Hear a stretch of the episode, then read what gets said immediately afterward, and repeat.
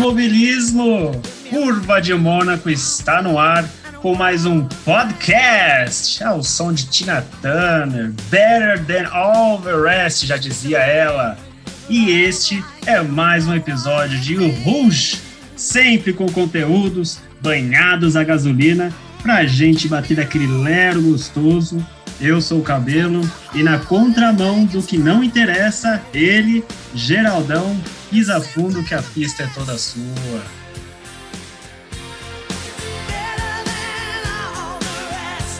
Fala fãs do automobilismo, sejam bem-vindos àquela saudação especial a vocês que nos ouvem nas plataformas digitais. Maravilhosa abertura de Kabelovski, mais um grande show para variar.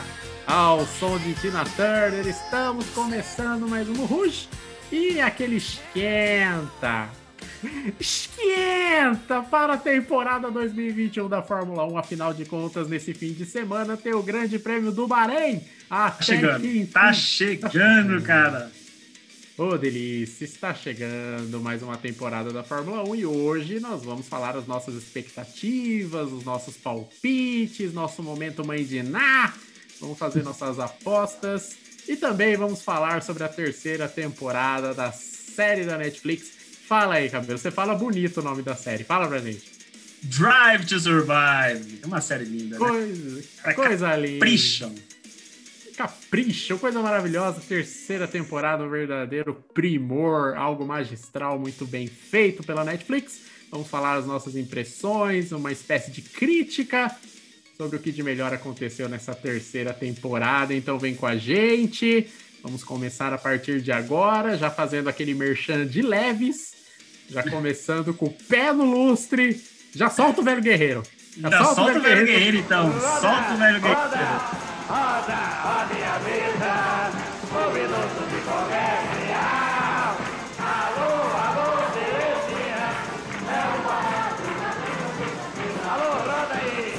Curva de Mônaco 2021.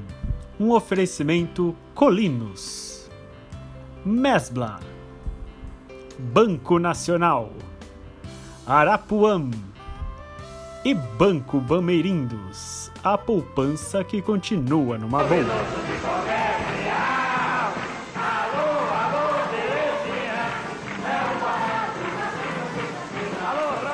Eu tenho só um recadinho bom aqui para vocês. Acessem lá o nosso site, o curvademonaco.cf. Cada dia tá saindo uma matéria especial. Hoje nós estamos falando sobre Max Verstappen. Então, se você não leu, leia. Acesse curvademonaco.cf. nosso canal no YouTube que está crescendo cada vez mais. Já batemos praticamente todas as metas que o YouTube pede para monetizarmos nossos vídeos, só faltam os inscritos. Você ainda não é inscrito, pelo amor de Deus, se inscreva lá no nosso canal no Curva de Mônaco. Tá bem bacana e é claro, não deixe de acessar as nossas redes sociais, principalmente Twitter e Instagram. O Instagram também bombando. Estamos vindo com tudo na cobertura desta temporada. E não Cabeludo. se avexem, não se avexem a assistir as gameplays, porque estão muito boas, cara. Assiste lá, Oh, meu Deus. caprichado, e vai ser uma temporada fenomenal. E eu quero ver aonde vai ser, onde que ficará o Geraldão nesse campeonato. Exatamente. Até onde levaremos CM Team Racing, a equipe oficial do Curva de Mônaco lá no My Team? A primeira corrida foi uma lástima, a segunda já foi melhor. Vamos ver agora, vamos para a terceira rodada, vamos para o GP do Vietnã.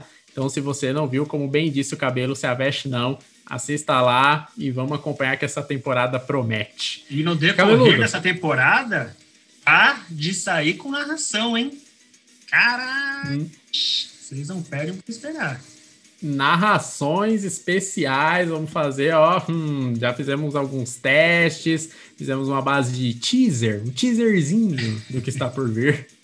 E ó, tá maravilhoso, tá maravilhoso. Mas o negócio é o seguinte, fã do automobilismo. Neste domingo, ao meio-dia, horário de Brasília, luz verde para a temporada 2021 da Fórmula 1. E aí, cabelo? Qual que é a expectativa aí para esse primeiro fim de semana da Fórmula 1? Novamente a Fórmula 1 no Bahrein, overdose de Bahrein. overdose de Bahrein. E o engraçado é que, para quem está acompanhando o Drive to Survive, assunto que logo já iremos dissecar, acabou de ter, né? Acabou de ver um monte de Bahrein aí e agora estamos no Bahrein de novo. Então não vale a pena ver direito. e, cara, a expectativa está no máximo. Carros com cores novas, nomes novos, pilotos novos e os velhos com ar de novo também, né?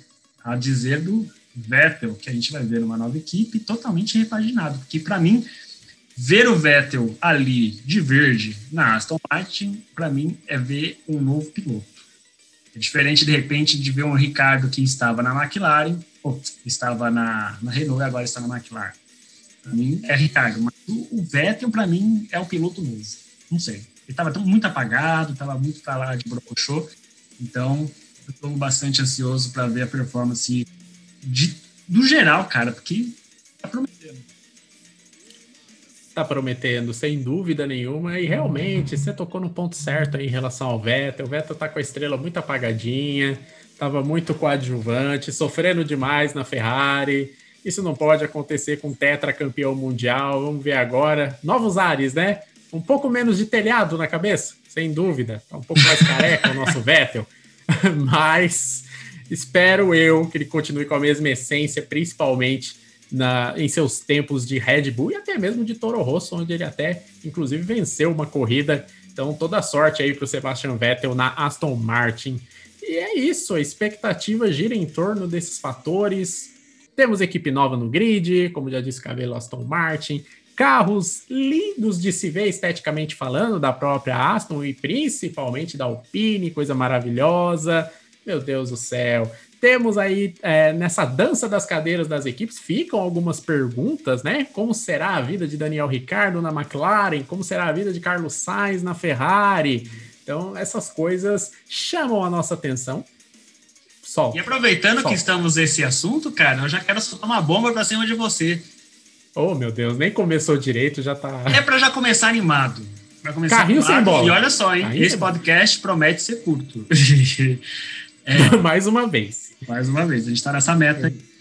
É, pra você, cara, quem fez a boa escolha de 2020 e quem fez a pior escolha eh, na Fórmula 1 de 2020 para 2021?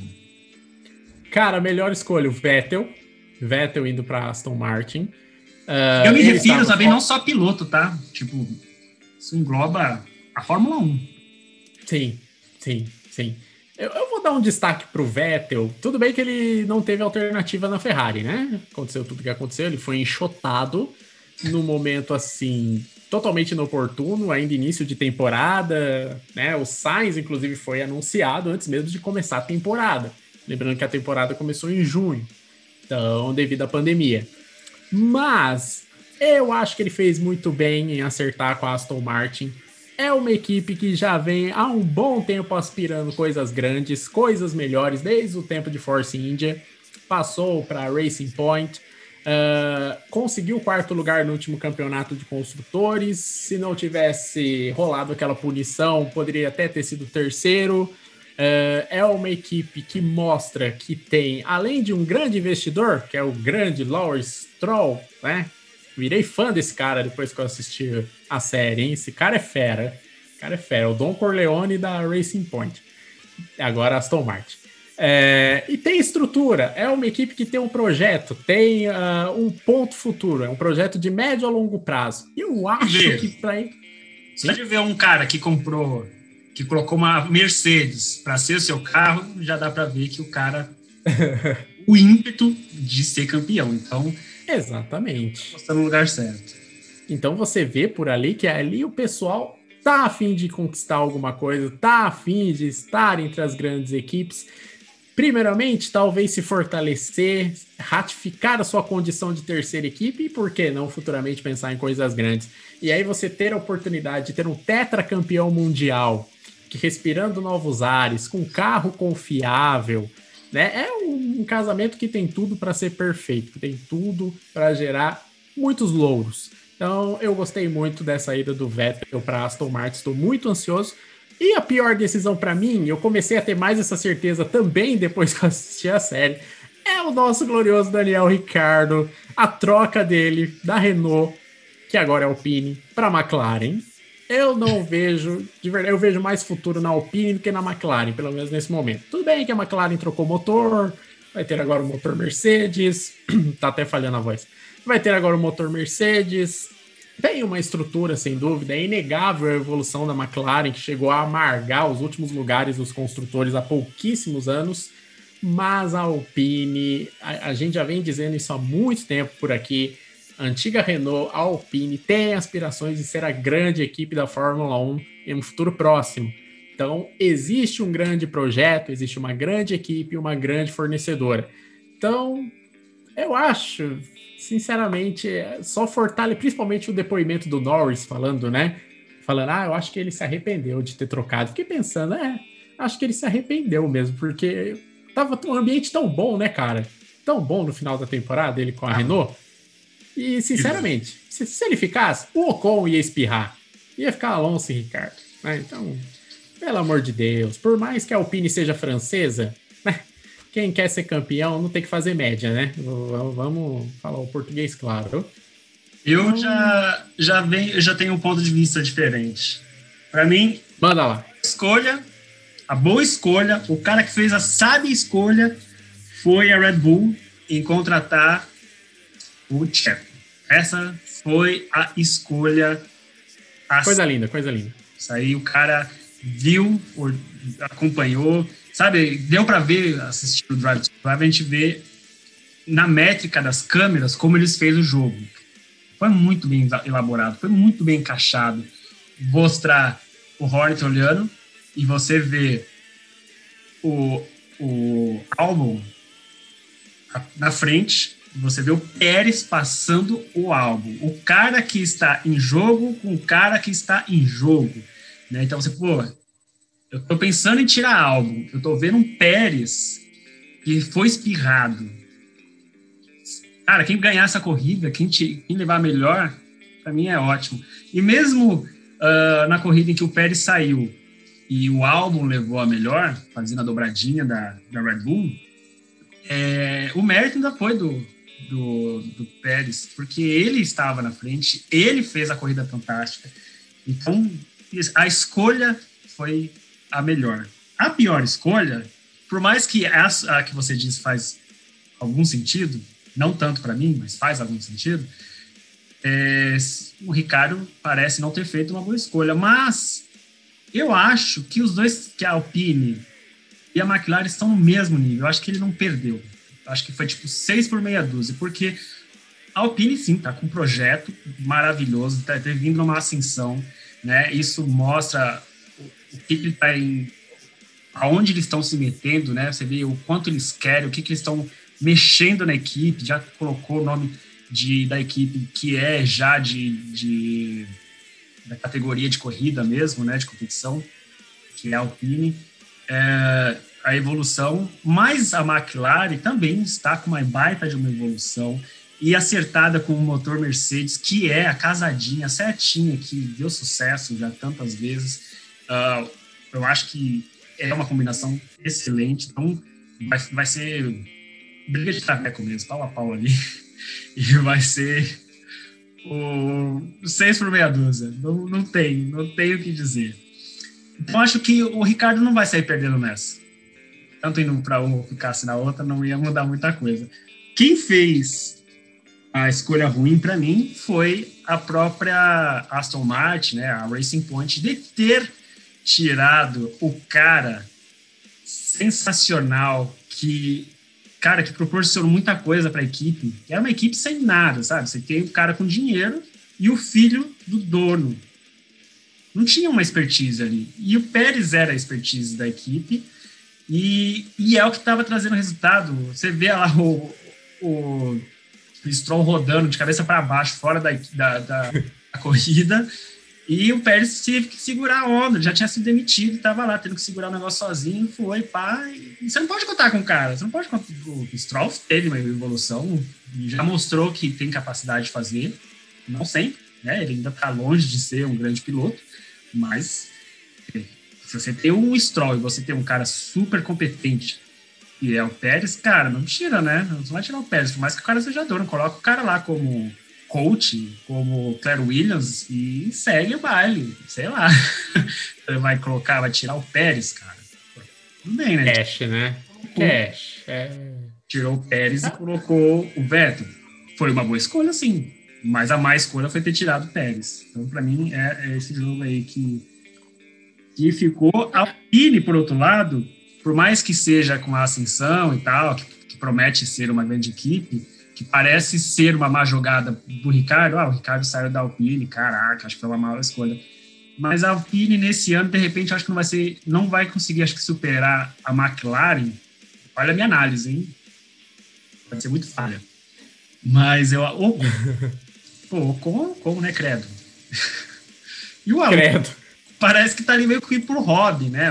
Ele tá, ele entrou, mas sabe, senão ele não tem aquele já é campeão, pá, não precisa. Ele não tá lá pra. Turistão? Turistão? É, ele não tá lá pra mostrar nada pra ninguém, sabe? Dá a impressão que ele tá lá e não tem, não tem um alvo, sabe? Então, a equipe não tá em déficit. O Ricardo estaria muito bem. A, a equipe. Exatamente. O Ricardo. A equipe daria, muito bem, Ricardo. daria competitividade que talvez falte para a Alpine. Sim. Pelo menos nesse primeiro instante. O Ocon e... vai ser engolido e não vai ficar quieto. Não vai ter, é. que ser que não fique quieto, né? Porque ele é meio trinqueirinho, mas. Não, sabe, não, não, não vai levantar o outro. Vai ficar ali. Talvez acabe estagnando. Né? Entre no marasmo. Talvez esse seja o grande veneno para a Alpine, sem dúvida nenhuma. E em relação à escolha da antiga Racing Point, é de fato, né? Mas infelizmente a Fórmula 1 vai nessa, vai nessa batuta, né?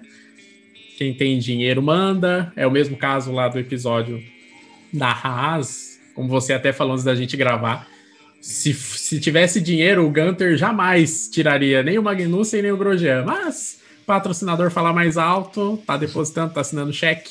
E aí, no caso da Racing Point, quem assina o cheque é o pai da criança, literalmente. Então. Essa, Falta bom tipo senso do filho também, né? falta o senso de se ver o ridículo, né? Fala, pô, mano, não, pai, deixa eu sair porque o cara aqui é melhor, né? Se você quer chegar no sucesso. É o Stroll. Você melhorou o Stroll, de verdade. Esse, essa última temporada você foi honesto. Eu poderia tá, Fórmula, Fórmula Stroll, já era. Completar ele, arranjar umas pessoinhas pra competir. Os irmãos, ele deve ter irmão, disputa lá. E... Ou então monta uma equipe de Fórmula 2, só que ele não vai correr, né? Pelo amor de Deus, coloca o pessoal pra correr. Jesus. Ó, soltar, hein? Solta a bomba aí também. Eita, Solta a bomba aí também, que agora é perguntinhas seguidas, seguidas. seguidinha milionária. Seguidinha milionário. Quem vai ser o campeão da temporada? Ah, cara, aí fica muito fácil, né? Tem muitos boatos aí. Não pro Button e não pro Rosberg.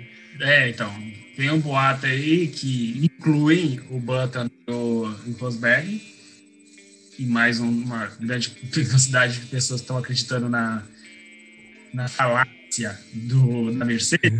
Ah, a Mercedes tá ruim, é, é.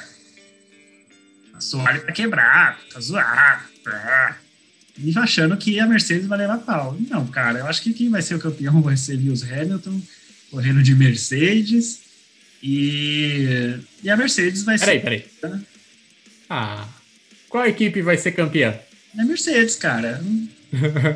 Enxergar alguém conseguir pontuar, ter uma dupla que vai conseguir trazer tantos pontos. O carro pode até estar com nível alto, por exemplo, a Red Bull está com um bom nível. Está com um bom nível. Temos o Pérez, temos o Max Verstappen. Mas do outro lado, você vai ter dois carros que é de outra fórmula, né? E por mais que falam que a Red Bull tá ótima, parará, piriri, pororó, eu acho que. Sei lá, acho que não. Acho que o Bottas ele é um ótimo escudeiro e vai conseguir manter ali. Sabe, ele vai conseguir ficar em segundo segurando o pessoal para não atrapalhar o, o Lewis Hamilton e segue baile. Ó, não duvida da meditação dele não, hein, mano. Opa! Esse cogumelo não deu certo ano passado. Não adianta ninguém com É. essa parada de novo pra cima de mim. Você viu ele lá no segundo episódio, lá na sauna, né? Concentrando, Credo. né? Que horror! Que cena horrível! Ai, gente. Ai, senhor! Quem não Que viu, absurdo. veja. Tá? Vocês vão ter ótima, É. uma ótima noite de sono, credo. Vão, maravilhosa. É, qual vai ser o piloto mais consistente da temporada, Cabelo? Consistente. Ah, cara, vou tentar fugir do. Do óbvio. Vai ser Max Verstappen, ele vai ser super consistente. Ah, eu acho que ele vai conseguir muitos pódios. Eu acho que vai, vai ter uma gama legal de pódios, eu acho. Vai conseguir. Qual vai ser a, qual vai ser a pior equipe? A pior equipe vai ser a Haas. Vai ser a Haas. O pior piloto? Cara, eu tô na dúvida, hein? eu iria dizer o Mazepin, mas é porque eu não gosto dele. Mas eu vou falar que é o Ocon. Só para não falar que eu, que eu tô agindo com AirPlay. Agora uma de surpresa aqui. Surpresa, hein? Meu Deus. Essa não tá no script. Qual vai ser a maior decepção da temporada? hein? Maior- Equipe e, equipe e piloto. Ah, você quer uma resposta para equipe, você quer uma- resposta para piloto. Exato. Show, hein? A maior decepção De boa, de boa. vai ser a Aston Martin. Aston Martin Caraca. Vai, cara. Não porque ela vai ser ruim, é porque se tem muito expectativa nela, né? Tem muito merchan, tem muito alto, você faz muita. Foi o que aconteceu no ano passado, né? Caraca, olha essa Mercedes rosa, ele começou com tudo, mas chegou no final, é. Ah, decepção que fizeram. Veio na descendente. Deus. Aí Você aquele Pérez, coitado, no meio da pista lá, com o carro saindo fumaça, pegando fogo. É, mas não que a É. equipe vai ser ruim, vai ser.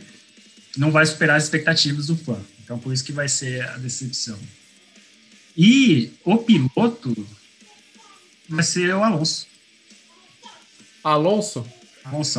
Alonso vai ser a grande decepção. Alonso da Massa será a grande decepção, na opinião de Cabeludo. E por último, esse estava no script. A cara dele. Essa estava no script. A classificação dos construtores, que você acha? Ah, cara, é só pegar a cola aqui. hein? É, tem que pegar a cola que você respondeu. Pera aí que. Eu, enquanto isso, enquanto você vai ver, eu vou responder o meu. Pera aí. Ah. Aqui já. Manda. Tem gases. Não, mentira, vou deixar para responder essa aqui. Quando você terminar de falar os seus, aí eu falo o meu e você fala Ok. a sua, seu ranking. Solta aí. Campeão. Lewis Hamilton. Por quê? Cara, eu não consigo ver outro piloto sem ser ele ser campeão. Por toda a estrutura, pela condição, pelo momento e principalmente ocasião. É o momento perfeito da consagração plena. Ser octacampeão. Tá ainda pilotando em, em altíssimo nível.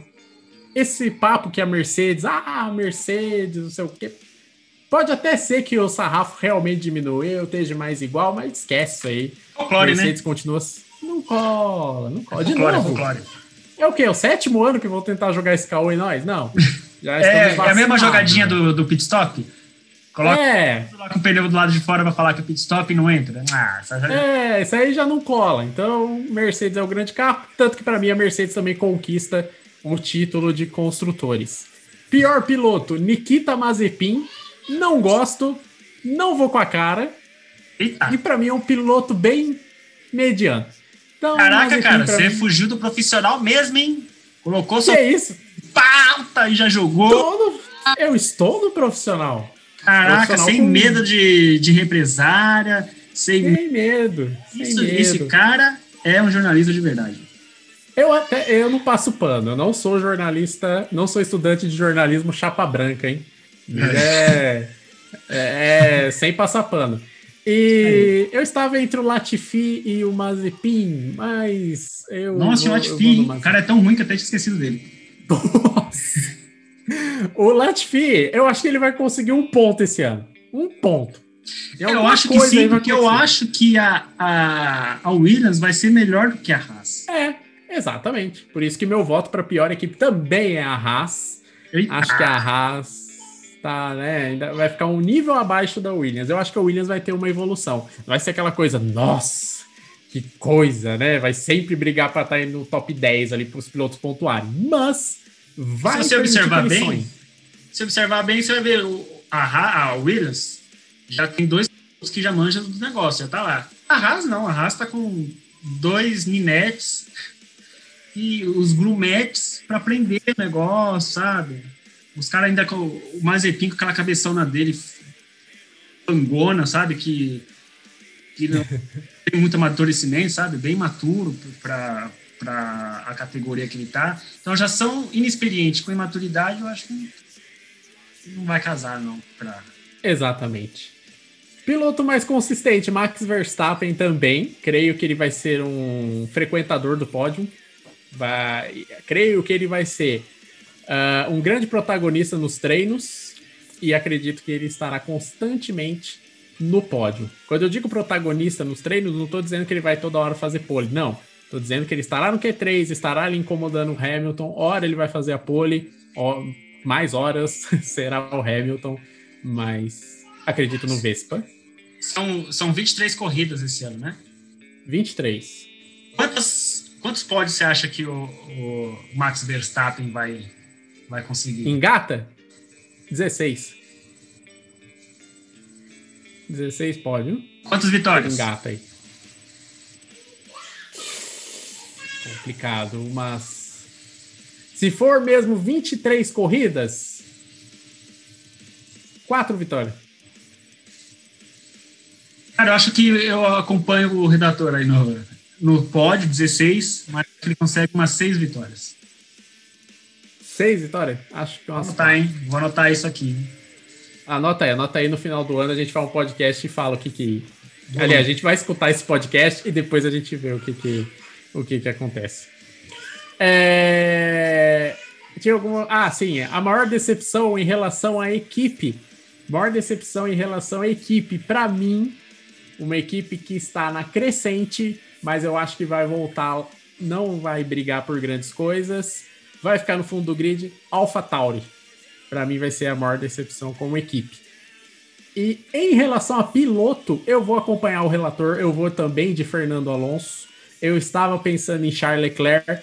Eu acho que a Ferrari não tem grandes aspirações, mas eu concordo nesse seu ponto de vista. O Alonso tá bem turistão esse ano. tá bem menino do Rio. Então, eu vou votar em Fernando Alonso. E agora eu já vou mandar minha classificação de construtores, depois você manda a sua. Tá? Fechar... Fechar com chave de ouro. Campeão, Mercedes. Segundo, Red Bull. Terceiro, parem as máquinas. Aston Martin, terceiro lugar. Quarto, McLaren. Quinto, Alpine. Ainda esse ano, vou dar um. Vai ficar uma coisa bem disputada, mas eu acho que a McLaren ainda.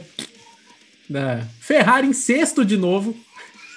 Alpha Tauri em sétimo, Alfa Romeo em oitavo, Williams em nono, Haas em décimo. Esse, essa é a minha classificação. Ficou perto da minha, hein? Mas, ó, Ficou perto, ficou perto. Só quero complementar o que você disse aí. Gostei da, da sua opinião com relação à decepção AlphaTauri. Realmente, ela teve uma ascensão, mas graças ao Gasly, que estava naquele ímpeto de, de mostrar seu valor.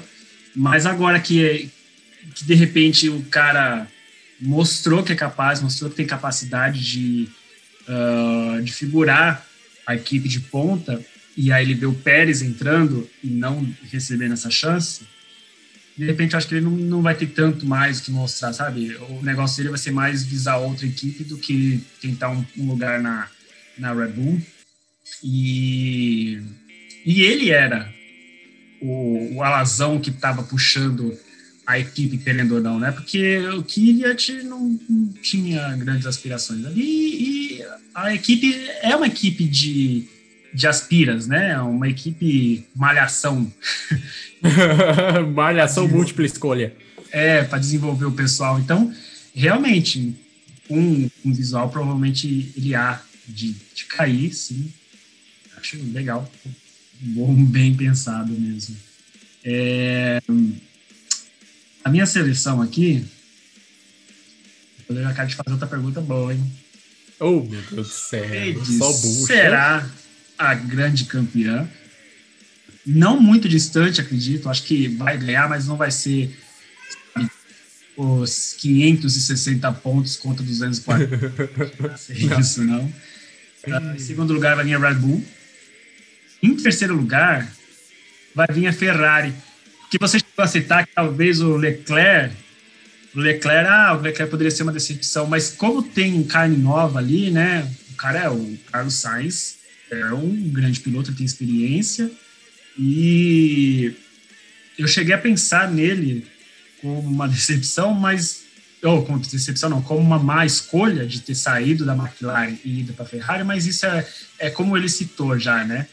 É o sonho a aspiração de qualquer piloto, ou da grande maioria, é participar da Ferrari. E eu acho que isso vai dar nele, por mais que esteja ruim, você vê que no ano passado teve momentos que a Ferrari estava muito pior do que o ruim, né? Você via lá o Vettel, tá certo que por mais que o Vettel não esteja no seu melhor momento naquele, na temporada, mas você vê que, que não dava mesmo. Era o Leclerc que estava acima da média, né? E acredito que os dois estarão acima da média, então pode impulsionar a Ferrari para um terceiro lugar. E eu estou confiante nessas mudancinhas que falaram aí. E também não vai ser muita coisa também, não. Vai ser, tipo, pouquíssimos pontos. Porque eu acho que os dois, se tratando da equipe, né, vai ter dois caras puxando, né? Dois caras com foco legal.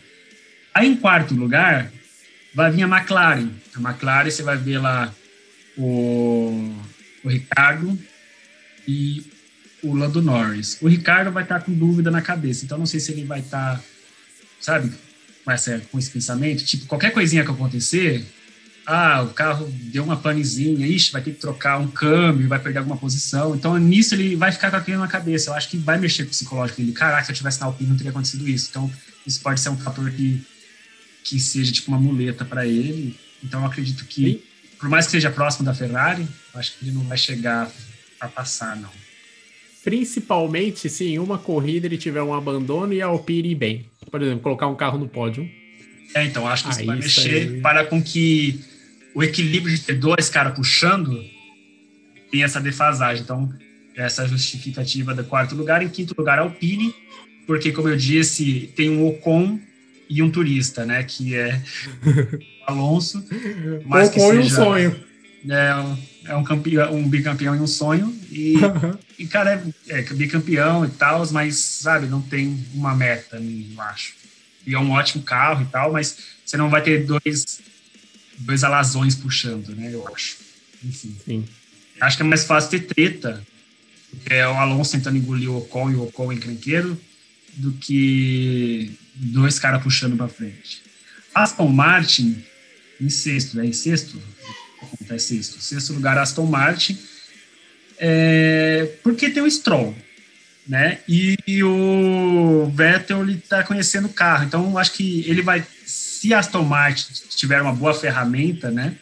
Para temporada, eu acho que vai ser coisa de surtir efeito mais para sexta corrida e diante, né? Sétima corrida. Então, assim, vai ter muita coisa perdida, depois já vai ter outros fatores, né? Então, acho que vai ter Uh, vai estar redondinho mesmo a partir da sexta corrida para ir sofrer as coisas padrões que interpéries que qualquer outra equipe sofre, né, exceto a Mercedes. a AlphaTauri vem em seguida, sem grandes sem grandes aspirações, afinal de contas seremos um Gasly, meio decepcionado com o que aconteceu, e o Tsunoda, que é novo, apesar de ser um ter feito um ótimo trabalho na, na Fórmula 2, eu acho que a imaturidade, sabe, falta, falta experiência, né? Que para uma equipe mediana não vai ser o suficiente para puxar. Então, é, Alfa Romeo, antepenúltimo, também conhecido como sétimo, ou no oitavo, nono, décimo, isso, oitavo. E não preciso explicar por quê. Williams está melhor, acredito que esses caras que estão aí assumindo a Williams estão fazendo um ótimo trabalho. Hoje já colocaram o cara lá da, da Volks, né, no comando de alguma coisa que eu não consegui ver a notícia inteira, mas eu sei que tem coisas aconteceram por trás ali dos bastidores, então os caras estão focados em, em, em, melhorar, enquanto a gente tem a Haas e só está focado no dinheiro. Realmente, a gente acompanhando lá os bastidores através da série, a gente vê o quão complicado estava a situação. O Gunther lá não conseguia tirar aqueles dois caras nunca, o paizão da vida, não tiraria se não fosse a questão financeira. Já era para ter espirrado os caras antes, não espirrou, amou, abraçou os caras, só foi apertado até o final. Cara, ou vocês tiram os caras, não vai dar mais. Então teve que tirar os dois, arrumar um, um, um russo para ter com ele um patrocínio e vai viver nisso, né? Então dois aspiras para puxar a equipe. É isso. Bora. Você ia soltar uma bomba? Cara, eu ia, mas até esqueci. Ah, então mas... fica para daqui a pouco. Daqui a pouco você lembra. Que bom. Ah, lembrei. que é. Lembrei, lembrei, lembrei, lembrei. Opa! Solta, solta essa granada de mão. Já que a gente já tá aqui fazendo várias predições. Mãe de Me fala um pódio da corrida O pódio da primeira corrida? Ah, isso eu já tinha pensado já. Ah. Lewis, Lewis Hamilton vence. Max Verstappen em segundo. E em terceiro. E em terceiro, Sérgio Pérez. Caracas. Boa, hein? Boa, boa. Boa. Chupa botas. Vou, vou seguir nessa, nessa, perspectiva aí, hein, cara. É isso aí, cara. É, é isso Justo. aí. É, é, é vai começar legal. Vai começar legal. Se vai, começar assim, já, dá, já vai quebrar as minhas previsões aqui de se, se champs aí. Mas. Cara, é, vai começar bem já. Red Bull já colocando os dois pilotos já no pódio para o Christian Horner já ficar com aquele sorrisão. E, mas o Hamilton vai continuar ainda sendo, né? Aquele chato, vai vencer. E, mas eu acho que a pole vai ser do Verstappen, hein? Vou além ainda, acho que a pole vai ser do Verstappen. Mas acho aí que... o Hamilton acaba vencendo. Eu acho que a pole vai ser do Bottas. Do Bottas? Uhum. Ah, boa, viu? Ah, boa. Se fosse para escolher um da Mercedes para pole, eu apostaria no Bottas também. Eu acho que a pole vai ser do Bottas, eu acho mesmo, de verdade. É, então... Não é nem para contradizer todo mundo, não, mas é realmente, ó. É. Então, ele começa já... geralmente a temporada, ele começa, ele dá aquela descansada, vai lá lá no, no Tibete lá e tal, fica zen nas florestas lá da, da Iugoslávia e de todo o norte. Da antiga União Soviética.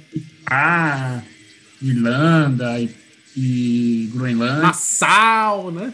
Toma uma sauninha, dá o um mergulho no, no, lago gelado e pá, volta a Pampers. Então, realmente, ele, ele, ele geralmente ele vem, né, bem inspirado. Na abertura. Corre a corrida, corre o campeonato, ele vê com quem que ele tá correndo e aí começa a bater a depressão. Né?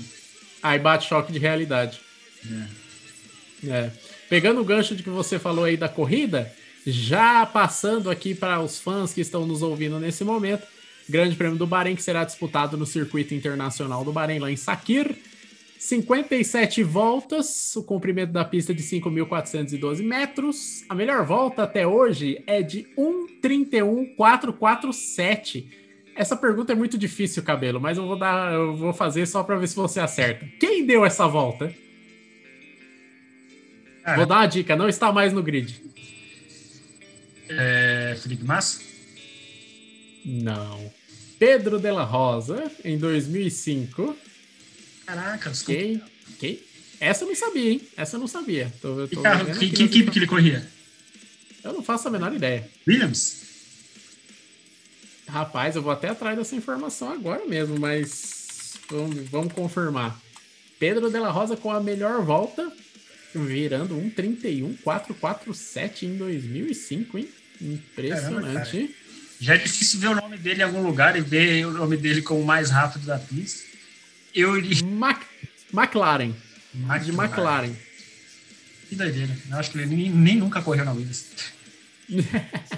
Que doideira, hein? Essa aí tá pra história aí do, do Pedro de la Rosa. Lembrando, é aquela tradicional, aquele tradicional jogo de pneus, é aquele de sempre. Teremos opções de duro, médio e macio. Até hoje, os quatro. Tivemos quatro vitórias no maior vencedor no Bahrein. São dois pilotos. Esses dois ainda no grid: Lewis Hamilton e Sebastian Vettel.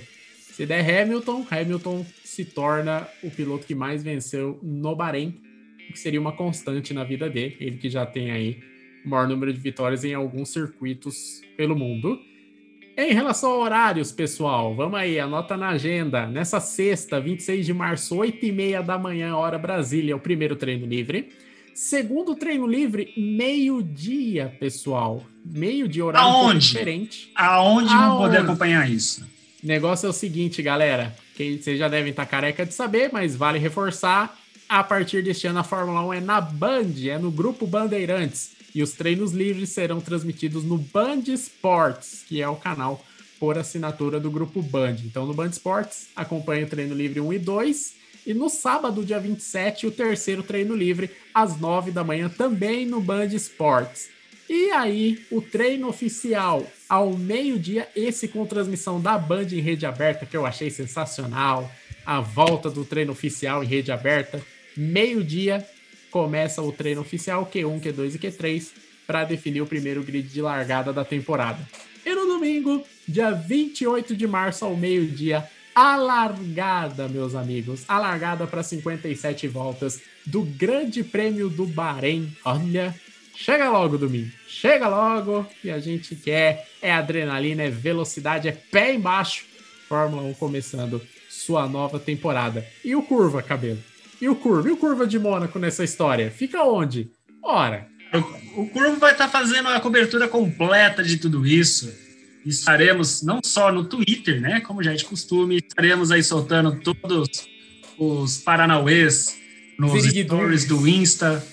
E a Ih! nossa, no próprio dia da corrida, terá outro podcast trazendo as análises não profissionais, afinal de contas, não somos jornalistas especializados na minúcia do esporte a motor, mas sim somos entusiastas deste esporte a motor. E se quiser ouvir um pouco do nosso Lero, no dia da corrida terá nossa breve análise. E o Geraldão também vai estar no IGTV e no Insta. Com é isso aí. mais conteúdo. Mais conteúdo na sexta-feira à noite tem uma breve análise, né, uma análise de torcedor do treino livre 1 e 2 e no sábado vamos falar do treino livre 3 e também da classificação. E aí no domingão, como já bem disse o Cabelo, podcast super especial entrará no ar no domingo, falando tudo que de melhor aconteceu na corrida. Isso sem falar no site. Vamos acompanhar, vamos escrever sobre a corrida, sobre os treinos, tudo que cerca esse Grande Prêmio do Bahrein e também no Twitter, grande Twitter, Que maravilha. Vai ser quase um tempo real do Curva de Mônaco lá no Twitter. Vamos arrebentar em 2021. Estamos ansiosos. Só alegria. Só alegria. Só alegria. Então, hoje, minha gente, essa brincadeira que a gente fez aqui, fazendo algumas apostas, bancando aí o Walter Mercado, a mãe de Ná.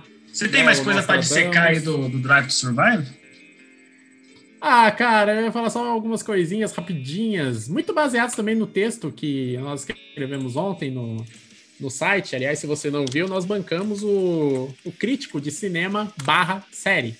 Falamos um pouco da terceira temporada de Drive to Survival.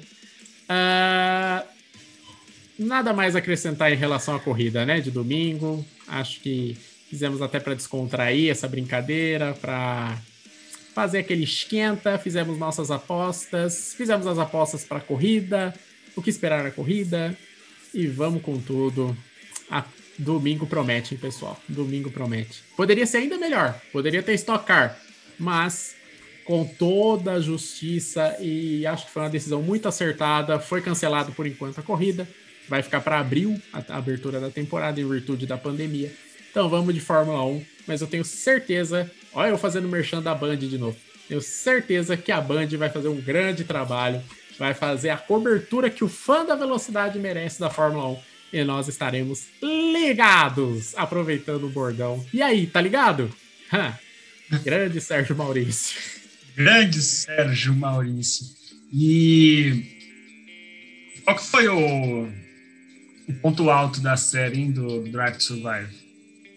Cara, essa série, é, como eu até E o ponto baixo?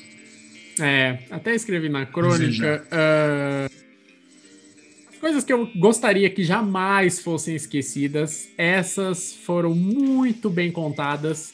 Três pontos principais: a vitória do Gasly em Monza, a vitória do Pérez em Sakir e o acidente do Grosjean. Foi muito bem contado. E assim, o episódio do Grosjean, ele, ele- eles armaram um clímax. Eles armaram uma estrutura maravilhosa. Ele- o episódio tem spoiler. Esse, esse momento tem spoiler. Se você não assistiu, vou soltar um spoiler aqui. Quando começa o episódio, já mostra o acidente em si. Já mostra todo o fato. Tem um jogo de câmera maravilhoso. E aí já te convida a assistir o episódio para ir depois começar toda a história até chegar no ponto máximo, que é o acidente. Todo o bastidor, toda a angústia. Fez a gente ter angústia de novo pelo acidente. Fez a gente torcer na frente da TV pro Grosjean sair do carro em chamas. Então, e esse era o ponto que a Netflix gostaria eles atingirem cheio. Então, muito bem contado. A vitória do Gasly, esse jogo maravilhoso que eles fizeram entre a glória do Gasly e o sofrimento, o martírio do álbum no cockpit da Red Bull, cada vez mais pressionado. Acho também que foi maravilhoso eles entrelaçarem essas duas histórias, contar elas de um modo que ornasse entre os dois nesse GP de Monza. Foi o ponto alto e o ponto baixo, né? O álbum, tudo que ele não fez uma boa temporada, apesar de conseguir o primeiro pódio dele e tudo mais, não foi uma boa temporada e o Gasly surpreendeu, ele superou as expectativas e em Monza acho que foi o clímax desse duelo às avessas entre os dois. Então também gostei pra caramba e o Pérez também. Aliás, o episódio do Grosjean, do acidente do Grosjean já engloba as duas corridas, né? Tanto Bahrein quanto Sakir e mostra muito bem o do céu ao inferno, ou melhor, do inferno ao céu do, do Sérgio Pérez. A quebra do motor no Sakir, aliás, no Bahrein, que perdeu um pódio que era garantido. Toda semana ruim que ele passou, a frustração dele junto com o seu time, junto com os seus consultores, até conseguir a glória. Uma glória que parecia inviável, principalmente depois do acidente com o Charles Leclerc na primeira volta. Ele de último conseguiu ser o primeiro. Achei espetacular. E outros pontos, pontos esporádicos que eu acho que também foram muito bem contados e válidos. A saída do Vettel da Ferrari, ah, o detalhe, a saída dele logo na festa de mil GPs da Ferrari na Fórmula 1, eu achei maravilhoso isso. Espetáculo. Vettel, vo- Showman. você tem espírito. Parabéns, Vettel. Você tem senso de humor. Virei teu fã. Maravilhoso isso aí. Ah, o clima na McLaren com a saída do Sainz, o crescimento do Norris, o Norris virando o queridinho da equipe, a saga do Bottas e o seu ego inflado depois da vitória na Rússia, mas é uma vitória que só veio por causa da punição do Hamilton, falo mesmo. Se não fosse isso, o Hamilton teria ganhado, mas tudo bem, foi contado. Até com cenas que não deveriam nem. Tá, tá sobrando, né? Aquela parte da sauna podia ser cortada, mas tudo bem. Acho, É. acho. Não, lamentável, lamentável. Ah, um episódio, a gente sabe que um dos episódios da, da série vai falar do Gunter Steiner, o sofrimento dele com a Haas. E nesse episódio ele sofreu demais, tendo que escolher entre Magnussen e Grosjean para serem tirados da equipe. E no final das contas, os dois foram. Na corrida dele para conseguir patrocínio, todo o caso da Racing Point, Mercedes Rosa causando a fúria no paddock. Então, assim, esses pontos foram muito bem contados. O que você falou, um ponto baixo, que eu até coloquei, é, três coisas que ainda me incomodam. A primeira coisa, acho que deveria ter tido o episódio do Russell. Acho que o sonho dele no cockpit da Mercedes deveria ter sido contado. É, o inesperado aconteceu na vida dele, tudo que aconteceu com o Hamilton, infelizmente acabou pegando o Covid-19. O Russell foi promovido praticamente às pressas para ir disputar o GP do Sakir pela Mercedes. A história dele na corrida dá uma baita história, né? De largando em segundo, tomando a ponta do Bottas, abrindo vantagem pro Bottas, uma vitória certa, o box que deu errado, atrapalhada da Mercedes colocou o pneu errado. Daria um baita episódio isso aí. Acho que ficou faltando isso. Faltou mais Max Verstappen. Pouco vi Max Verstappen na série. Uh, acho que faltou um pouco mais do holandês, que é um dos protagonistas da Fórmula 1. E o outro, né? 10 episódios Netflix. Oh, tem que ter 20, no mínimo. 20, 10 é muito pouco. Na minha Essa opinião, é- deveria ser 30 episódios. Na minha opinião, 30 episódios seriam excepcionais. Porque assim, a gente espera, Quanto mais melhor. a gente espera um tempão pra soltar essa caramba aí. Chega no final do ano, acaba a corrida, aí tem que esperar toda a férias, aí começa o ano seguinte, e aí quando já vai começar a pré-temporada, solta os episódios. Solta logo 30, velho. Ou nem que seja um por, por tecos, vai soltando de forma é, gradativa, né? Paliativa, para conter os nossos ânimos, mas poderia fazer 20, um para cada piloto e mais 10, um para cada equipe. Tá Exato. ótimo. Perfeito. Maravilha, maravilha. Ah, Eu vou com o relator. E eles têm material para isso. É, tem material Tem material, tem estrutura, tem presença. Podem entrar em vários lugares lá, até na sauna entraram lá com, com o Bottas, até na, na janta, na conversa do Giovinazzi com a família, estavam lá filmando a família do cara. Os caras têm presença, então tem A estrutura. troca de nudes do, do Russell com a mulher dele tava lá Tava presente. lá, pô, Netflix tá, tá, tá em todo lugar, então dá pra fazer 30 episódios. Porque assim, eu assisti em um dia. Pô, E- e só sábado pra isso, viu? 10 episódios. E tem audiência para os 30. Não vai falar, ah, Que lixo. porque não vai, não vai. Não, vai ter sim, cara. Pode soltar Tem. 30 que vai ser Tem o chamado nicho. Tem nicho, tem público e sim, deveria ser mais investido. Exatamente. E como veredito, de minha parte, eu até não temos eu, cabeludo aqui no Curva. Ontem eu fiz questão até de escrever a opinião que eu citei, não reflete necessariamente a opinião do blog, tendo em vista, né, que o cabeludo também está aqui e ele, né, ainda vai emitir a sua opinião daqui a pouco. Mas, mas, o meu veredito, para mim, sem dúvida, foi a melhor das três temporadas. Entregou o que prometeu, entregou a ação, entregou o clímax, contou bem as histórias que se propôs a contar. Jogo de câmera, edição espetacular, maravilhoso, maravilhoso, muito bem orquestrado. É um roteiro que você vê que foi muito bem feito, muito bem pensado e muito bem executado. Então, parabéns, Netflix. Gostei pra caramba. Show de bola. Esperamos aí a quarta temporada. Solta a voz, cabelo. Na verdade, eu não vou nem complementar isso, porque assim, isso reflete bastante sim a opinião.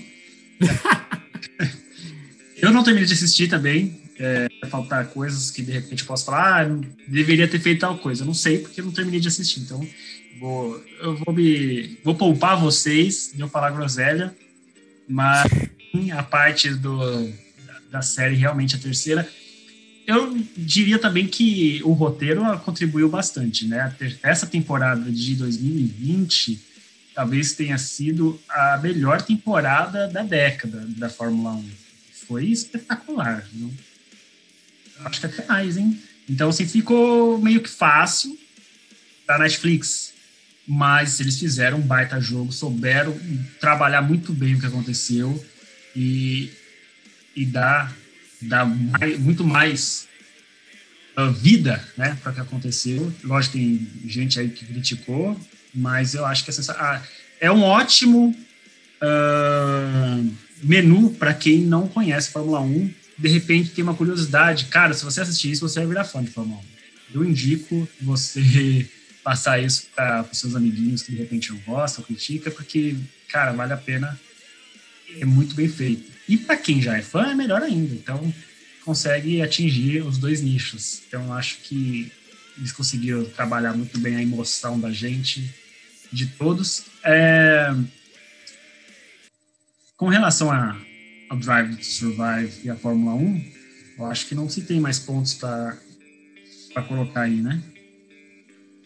Não, não, acho que estão bem colocados. Aliás, já vamos caminhando para o fim do podcast.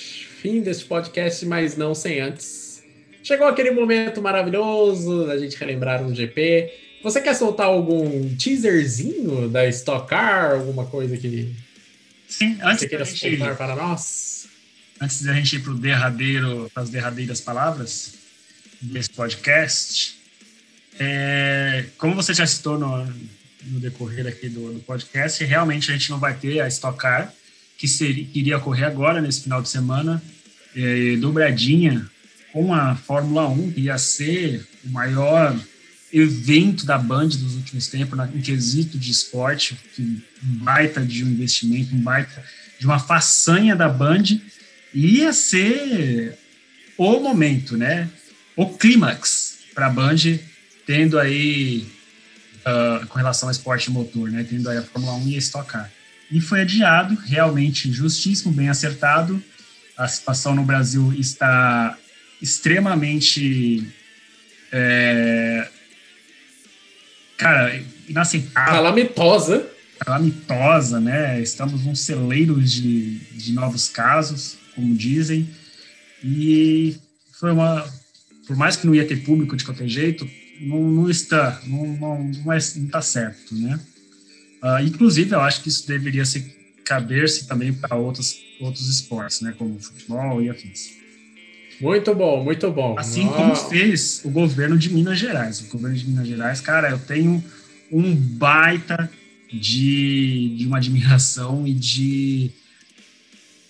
Cara, de aplaudir o que o Estado Minas fez, que é um baita de um lockdown, não permitiu futebol, não. Cara, o negócio, e lá tá funcionando bem. Então, pessoal de Minas, os mineiros, estão de parabéns. Para. Só um adendo, parabéns ao governo do estado de Minas Gerais, parabéns ao povo mineiro, povo mineiro maravilhoso, conheço alguns, povo maravilhoso, terra maravilhosa, Cabeludo teve lá recentemente, um dia eu quero ir lá, quero estar lá, quero ir na Pampulha, eu quero ir no Mineirão, quero conhecer Belo Horizonte, cidade maravilhosa. Parabéns ao povo mineiro. E uma crítica que quero fazer aqui, como você citou o futebol, uma vergonha que vem acontecendo no futebol brasileiro. Forçação de barra. Agora mesmo à noite vamos ter jogo do Corinthians com o Mirassol no Rio de Janeiro. Isso é uma vergonha. Isso é uma vergonha. Falta humanidade, inclusive. A ganância supera a humanidade.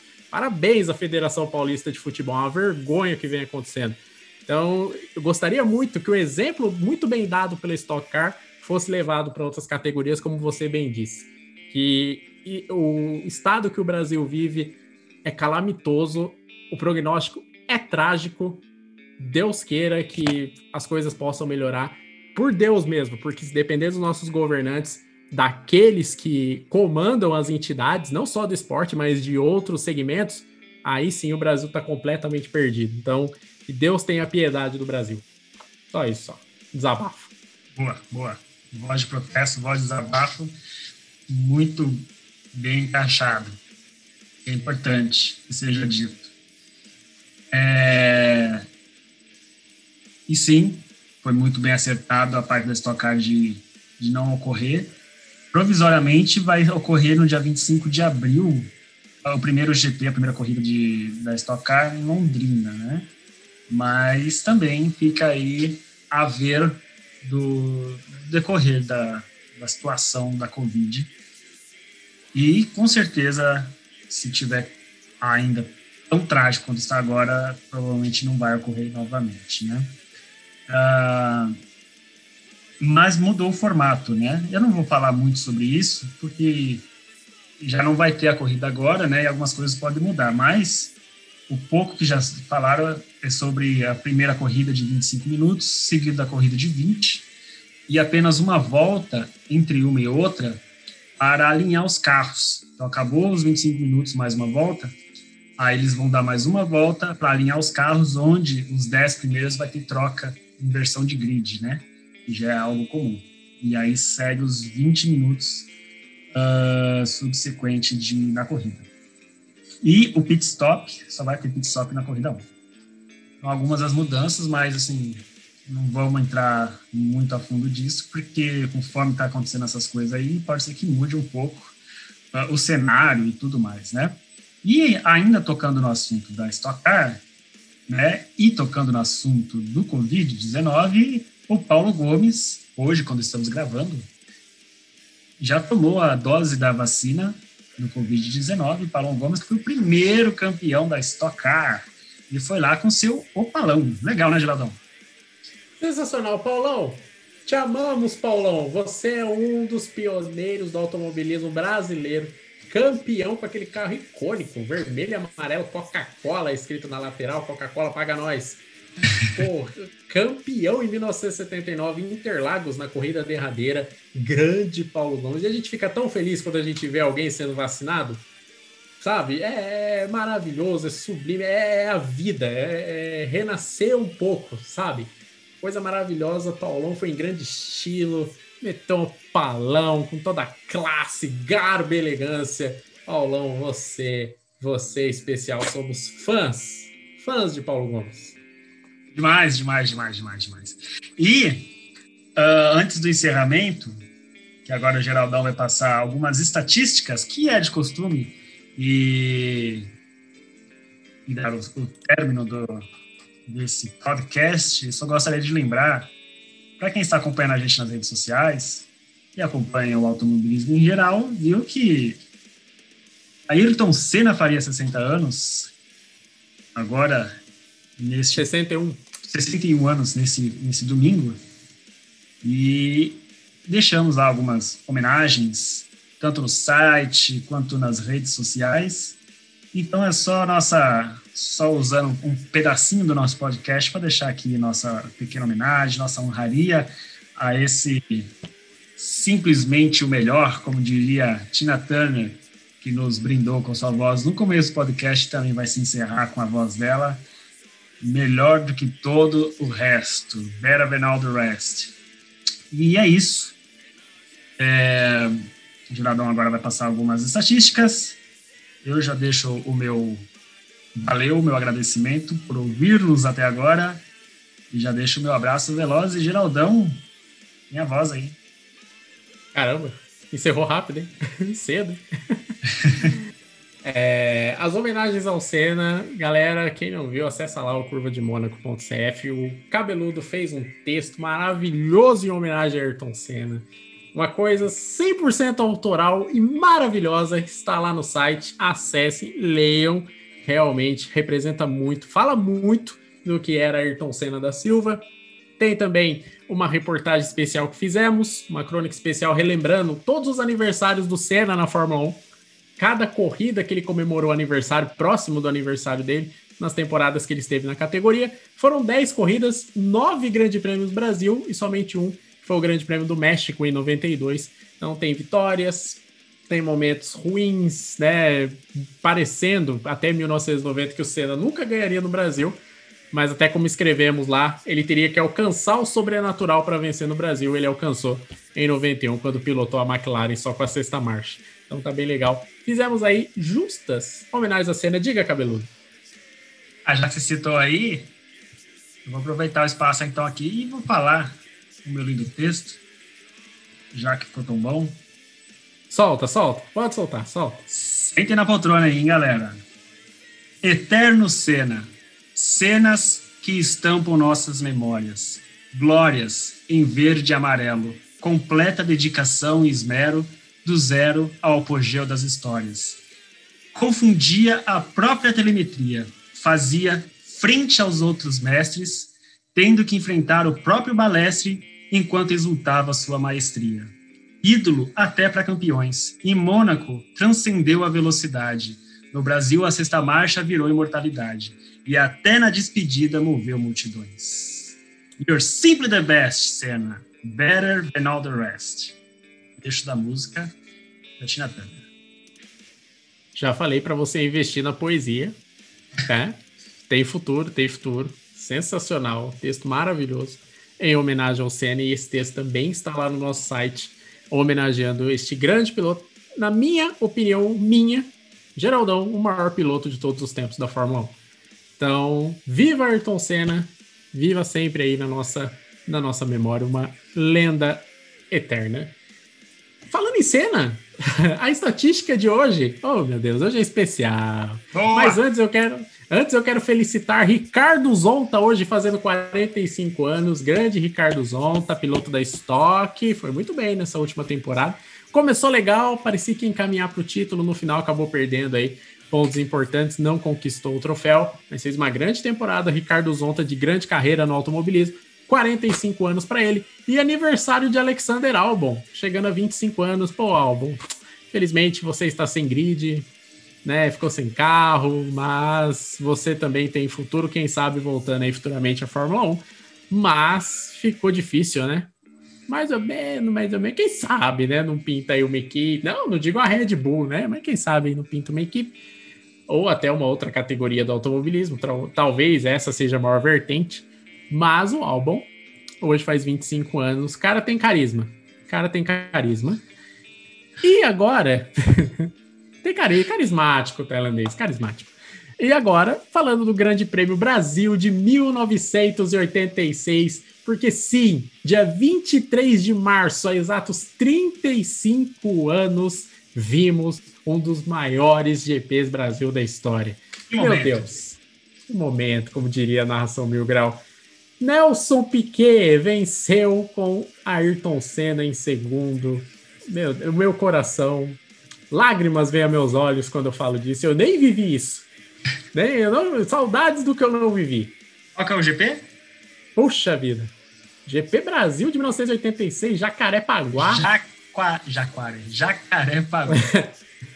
Coisa maravilhosa, né? Logo início da corrida, lembrando que foi uma corrida muito emblemática, porque foi a primeira corrida depois do acidente do Sir Frank Williams, um acidente terrível de carro que ele teve quando ele voltava de Paul Ricard. Paul Ricard realmente não é um lugar legal. Ele voltava de Paul Ricard caminho da Inglaterra, ele pegou uma autoestrada, acabou sofrendo um acidente, infelizmente ficou paraplégico, mas inclusive sofreu um grande risco de perder a vida.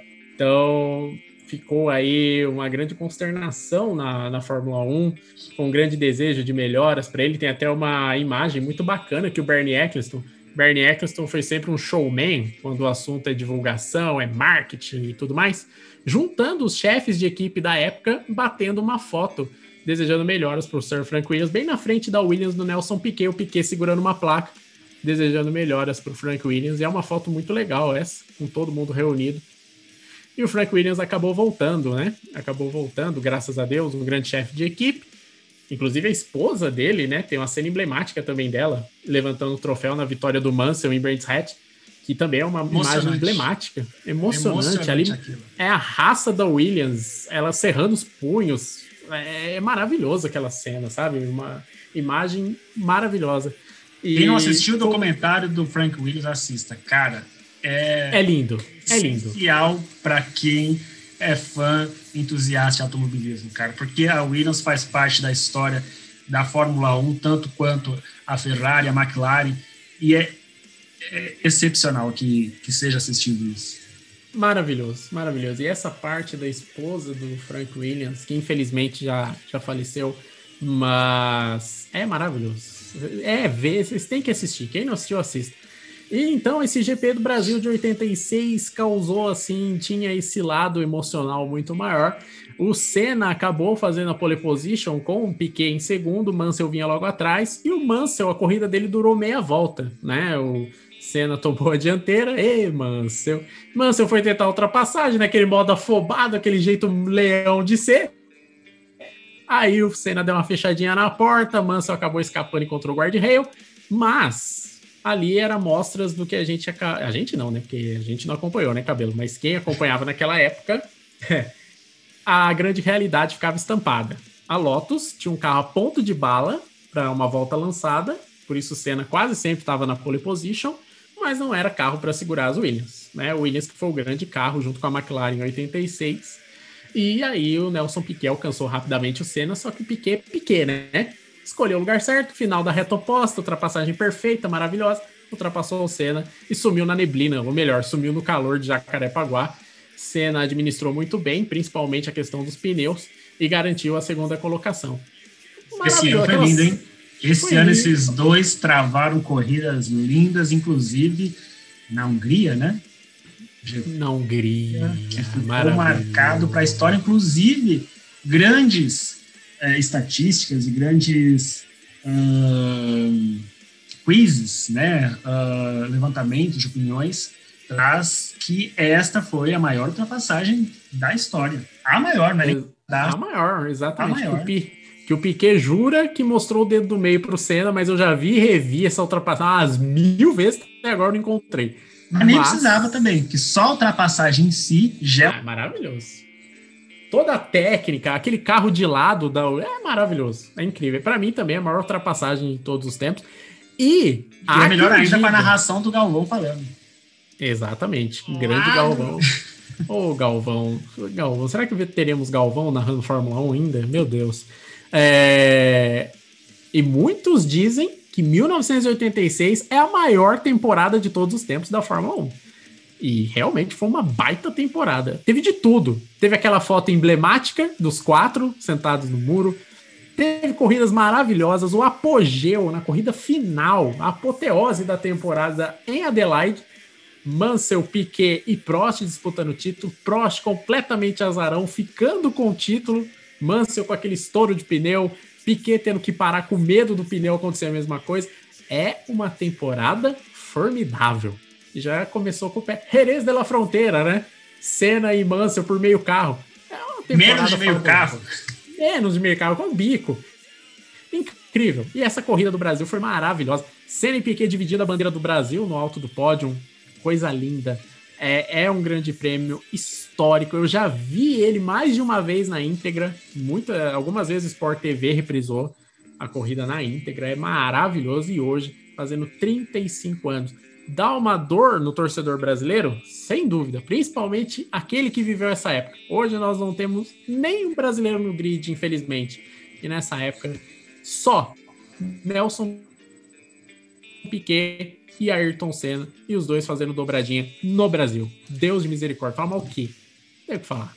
Maravilhoso. E como o tempo passa, né? 35 anos já desse momento histórico e vivemos aí no nosso presente a expectativa, quem sabe futuramente voltar a ter um BR no grid da Fórmula 1. É isso, BR também. não aparece aqui no, no, grid da Fórmula 1, inclusive a nossa fábrica de, de, de campeões está todo vapor. Aí, na Fórmula 2 estamos bem representados. Uh, e eu tenho muita expectativa para ver os dois, cara, os dois dando show na Fórmula 1 e mostrando a nossa bandeira brasileira novamente e a gente escutando o, o hino nacional. Eu tenho Não, e, muito em breve, cara. Se depender do potencial daqueles dois, tenho certeza que vai muito breve. Não os dois, né? Tem mais, né? Mas o Peterkoff e o Drogovic são os que e tem, estão em uma ascensão muito grande.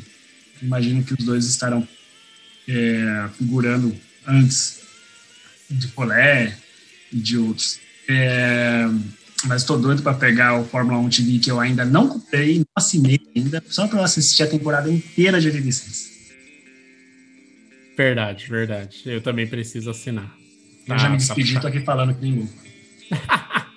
tá puxado, tá puxado. É, então é isso, meus amigos. Vamos encerrando o podcast. Ah, só uma coisa. Quando o brasileiro estiver na Fórmula 1, quando a vitória do Brasil voltar a acontecer na Fórmula 1, se Deus quiser, o Curva de Mônaco será maior. Nós estaremos transmitindo essa corrida.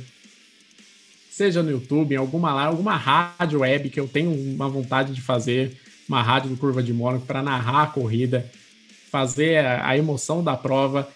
Se Deus quiser, nesse momento, nós estaremos transmitindo a corrida. Vocês podem ter certeza. Brasil ganhando, eu vou dar vexame. Vou dar vexame. Vou chorar, mas de um modo.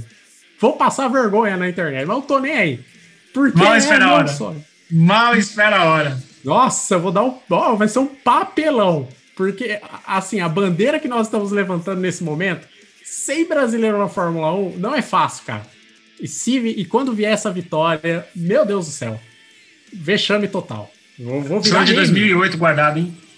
Choro de 2008. Vou virar meme. Vou, vou ficar igual o Rubinho. Lá direto a foto do Rubinho aparece lá no pod de Hockenheim. Vou aparecer também.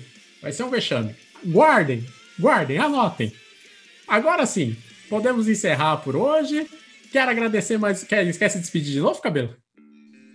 Ah, cara, já que você tá me dando esse espaço aí, Vai lá. escutar a gente até agora e esse bônus, tá? E.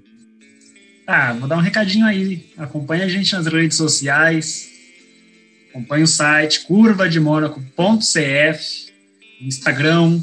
Estamos lá, presentes com alguns stories, com postagens, com reels. Cara, gente, valeu por gostarem, por acompanharem lá o, o meme maravilhoso do pica-pau com a um, sensacional. Eu não canso de ver aquele meme. E no YouTube, com as narrações mil graus e outros vídeos com bastante conteúdo que vale a pena acompanhar. E, claro, acompanhem também as gameplays que estão no YouTube, no Twitch e tudo que rola no Twitter e no mundo afora. Agora eu que digo. Você falou tudo aí que era pra falar. Ficou quase nada pra mim. Chupa essa manga! Chupa essa manga, o dia, o dia da caça do caçador. É, eu só tenho aqui a desejar para todos nós uma temporada maravilhosa. Que domingo comece, que seja uma temporada incrível, histórica, que Aliás, antes de eu. Eu só preciso falar só mais uma coisa, que é muito. Você ouviu até agora latidos, barulho de porta, vizinho, qualquer coisa? Gente, eu peço a compreensão de vocês e pondere essas coisas, porque estamos ainda numa situação pandêmica, estamos fazendo nosso podcast de, forma, de maneira remota, seguindo as orientações da OMS, então é importante ressaltarmos isso. Então vai acontecer algumas intempéries é, sonoplásticas, então só esse recadinho aí. Valeu, hein?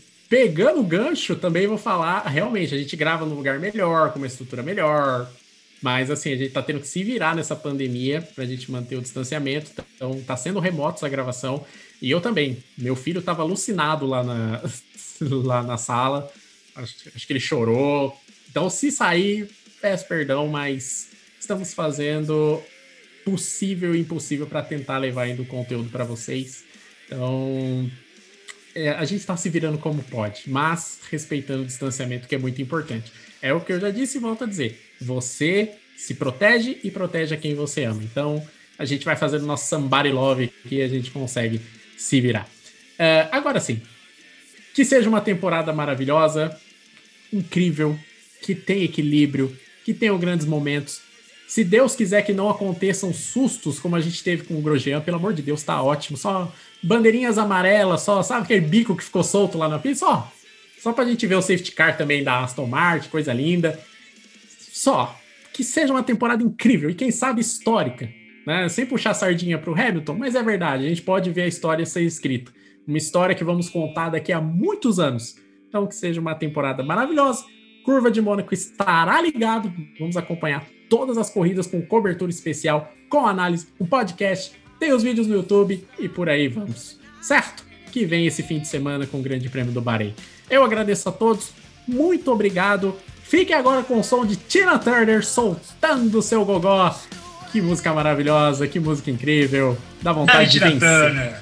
Salve Tina Turner, dá vontade de vencer mesmo quando ouve uma música dessas. É a última curva deste podcast, fãs do automobilismo. Muito obrigado. Bandeira quadriculada e é claro, aquele abraço veloz. E é nóis! Vai, Tina Turner!